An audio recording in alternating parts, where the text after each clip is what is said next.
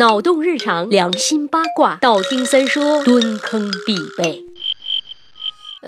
今天要说的是一个虐狗的刺激性话题，刺激指数三颗星。那个人类为什么要接吻呢？其实仔细想一想，接吻真是一个奇怪的黏糊糊的行为。你跟别人交换唾液，有时候还需要交换很长时间，在交换过程中，一个吻可以弄出去八千万个细菌。更重要的是，这些细菌中还不全都是有益的。那么为什么还要接吻呢？不要以为这是一种普遍的人类行为，no no no no no，在这个光怪陆离的星球上，只有不到一半的文化里有接吻的行为。如果把物种放宽，你会发现动物里接吻更是非常罕见。那么为什么要接吻呢？一项有关接吻喜好的调查发现，全世界一百六十八种文化中，只有百分之四十六在情绪到位、浪漫的时候会接吻。许多狩猎部落到现在为止还没有发现这样的行为，甚至没有接吻的欲望和诉求。还有一些部落直接认定接吻是一件异常恶心的事情。在这里插播一些宗教迷信的科普文化小知识：早在三千五百年前，印度人把接吻说成是相互吸取对方的灵魂，而埃及的象形文字也表明，当时的人类只是相互靠近，并不会把嘴唇贴在一起。那么接吻到底是如何发展过来的呢？我们的近亲黑猩猩就会有接吻的行为，对于他们而言，这是一种争斗过后的和解方式，在雄性中更为流行。换句话说，人家猩猩接吻不是为了搞基，不是为了浪漫，而是为了和平，相当于人类的握手啦。其他的动物，包括野猪啊、仓鼠啊，却都没有亲吻行为的发生。他们对浪漫的啪啪啪的诠释，靠的是气味、鼻子的感知，比嘴唇的接触更为本能。无奈的是，人类的嗅觉已经发生了翻天覆地的退化，他们无法通过气味来寻找让自己灵魂震颤的另一半。那怎么办呢？只能通过接近对方，以辨别荷尔蒙的变化。怎么接近最靠谱呢？进化来进化去，在某些文化背景下就产生了接吻这一种行为模式。这么一分析起来，是不是瞬间就觉得没有那么浪漫啦？没关系，少年们，跟着你们的感觉去么么哒吧。嗯，